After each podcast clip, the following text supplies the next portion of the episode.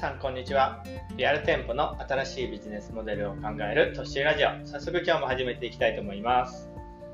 この前ねあの息子が小学校のあの見学にね行ったんですけどうちが住んでる地区がねあの子供が少ないんですね。であの今年の新しい1年生があの19人らしいんですよね。でまああの男女比が、あの、確かね、男が6、女が13っていうね、もう2対1ぐらいの男女比らしくて、もうなんか、いろいろと大変だなっていう、大変そうだなっていうのね、感じで、あの、まあ、これから、まあ、新しく6年間ね、頑張っていかないといけないんですけど、まあ、ちなみにね、あの、うちのところはもう子供がほんと少なくって住んでるところはね、子供会もなくなってね、まあ、あの親的にはまあ楽なんですけど、まあ、子供たちはちょっとかわいそうだなっていう感じもね、あるんですけど、まあ、田舎に住んでたらね、そういう感じですよね。まあちょっとあの、そろそろあの今日の本題に入ろうかなと思うんですけど、まあ、今日もあの、ジョブズの話をね、アップルの話を、まあ、今週はもうジョブズ祭りですね。で、で、あの、まあ、今日の話はね、あの、コンパクトデジタルカメラっていうのを、まあ、iPhone が、あの、その市場を崩壊させたっていう話で、まあ、そこからまあ学べること、まあ、応用できる、落とし込めることはないかっていうところでね、あの、話していこうかなと思います。で、まあ、まず、あの、まあ、ざっとどんな感じの流れかっていうのをね、あの、紹介するのと、まあ、なんでこう iPhone がコンパクトデジタルカメラ市場を崩壊させるほどのあの影響力っていうかね、まあ、あの効果を持ったのかっていうところをちょっとさらっていきたいと思うんですけど、あのデジカメですよね、要はデジカメってあの1995年ぐらいからガッと伸びてね、あの2008年まではもう結構あの右肩上がりでグイーンとあの売上とか台数とかもね、増えていってたんですよね。でもこの12年をこう境に、あのこうガクッと落ちて、落ち込んでいくわけなんですけど、まあ、あの単価もね、あの今までだったらこう結構高め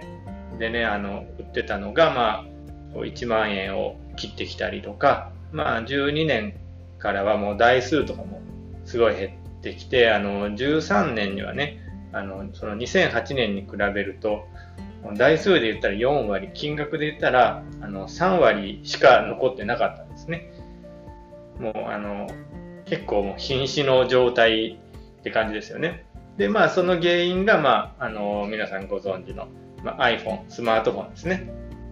で、あの、まあ、iPhone を筆頭にして、こう、スマートフォンのカメラっていうのが、こう、急激に良くなったんですね。で、あのまあ、まだついてないね、こう、光学ズームとかね、こう、あのいろいろありますけど、まあ、その、デジカメのそもそものこう、主な使用目的っていうのが、まあ、あの、まあ、SNS でこう、写真を投稿したりとか、家族の記念写真とかね、まあ、旅行に行った時の記念写真とか、そういうのが、まあ、デジカメの主な使用目的だったわけなんですけど、そのスマートフォンのカメラ性能がこう急激に上がったことで、あの、それでスマートフォンで映画ってなったわけなんですね。こんあのデジカメじゃなくても、あの、スマホのカメラでええんじゃねってなって、まあ、売り上げがこう、急激に落ち込んだっていう感じで、まあ、あの、そのデジカメ市場っていうのは、こう、崩れ落ちていったっていうわけなんですけど、まあ、ここからね、こう、あの、小さい、まあ、リアル店舗、田舎で、こう、実際実店舗をする僕たちみたいなものが、こう、学び、落とし込めることはないのかっていうところをちょっと考えていきたいと思うんですけど、なんか、ありますかね、ちょっと、これを聞いて考えていただけたらなと思うんですけど、ですね、まあ、あの、ちょっと注目したいポイントは、やっぱりこう、主な使用目的にはこう十二分になったっていうところですよね、スマートフォンが。で、それによってこうこデジカメじゃなくていいってなってデジカメがこう落ちていったってわけなんで、この主な使用目的っていうのが、こう、まあ、十分それで代替できるようになったってところですね。まあ、ここを、まあ、リアル店舗として考えると、まあ、こう、まあ、年々、あの、商品とかサービスの質っていうのは、間違いなくこう上がっていってると思うんですね。この、まあ、日本全国そうだと思うんですよね。あの、美容院の関係で言うと、まあ、あの、クイックカラーとかね、まあ、イオンとかに入ってて、こう、い、あの、行ったらもう、パパパッと塗ってもらって、も1500円とか2000円とかでね、カラーをしてくれるっていう、ま、クイックカラーとかっていうのも、結構こう、サービスの質とかね、この染め上がりの仕上がりとかっていうクオリティは、絶対上がってきてると思うんですし、これからももっともっと上がっていくと思うんですね。だから、あのこう、こういうなんかあの安いサービスっていうのは、昔だったらあの安かろう悪かろうで、あの、まあちょっと見下した感じでこう見てた人もいるかもしれないですけど、今の時代そうじゃないっていうのをまず知っておいてもらいたい。そういう、そこにまあ危機感を持ってもらいたいってことですね。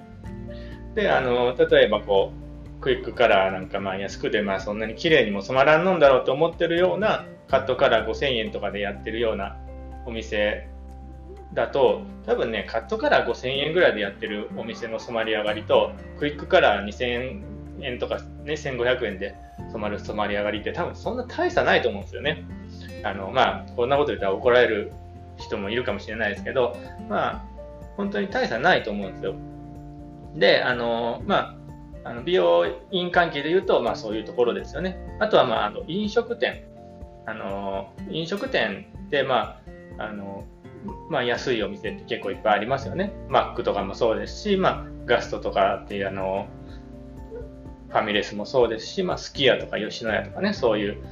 あの丼系のお店もありますけど、まあ、あの例えば、まあ、飲食店をやってる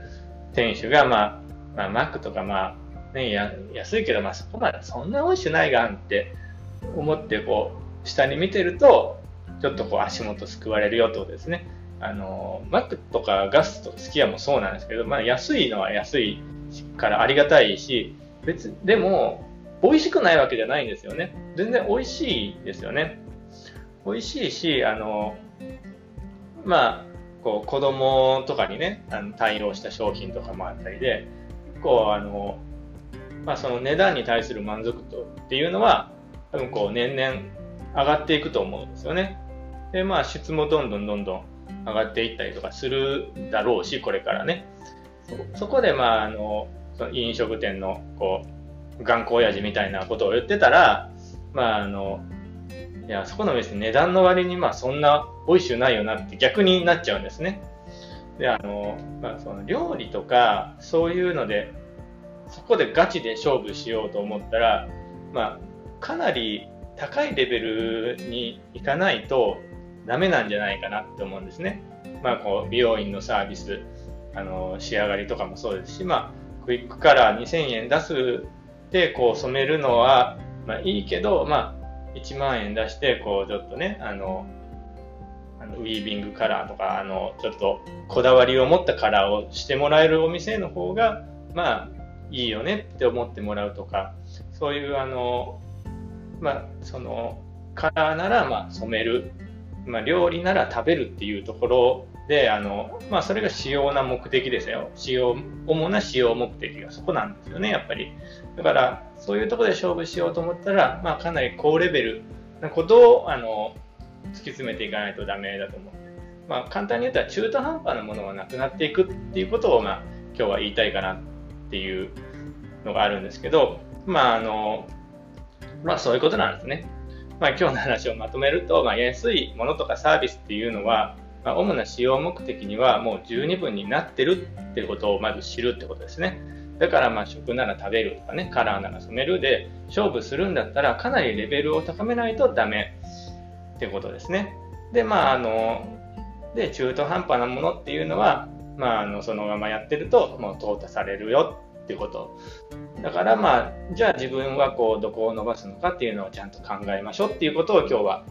あの、一番言いたいポイントかなって思います。でまあ今日はね、この辺りで終わろうかなと思いますんで、あの、チャンネル登録とかフォローとかしていただけると嬉しいです。じゃあね、バイバーイ。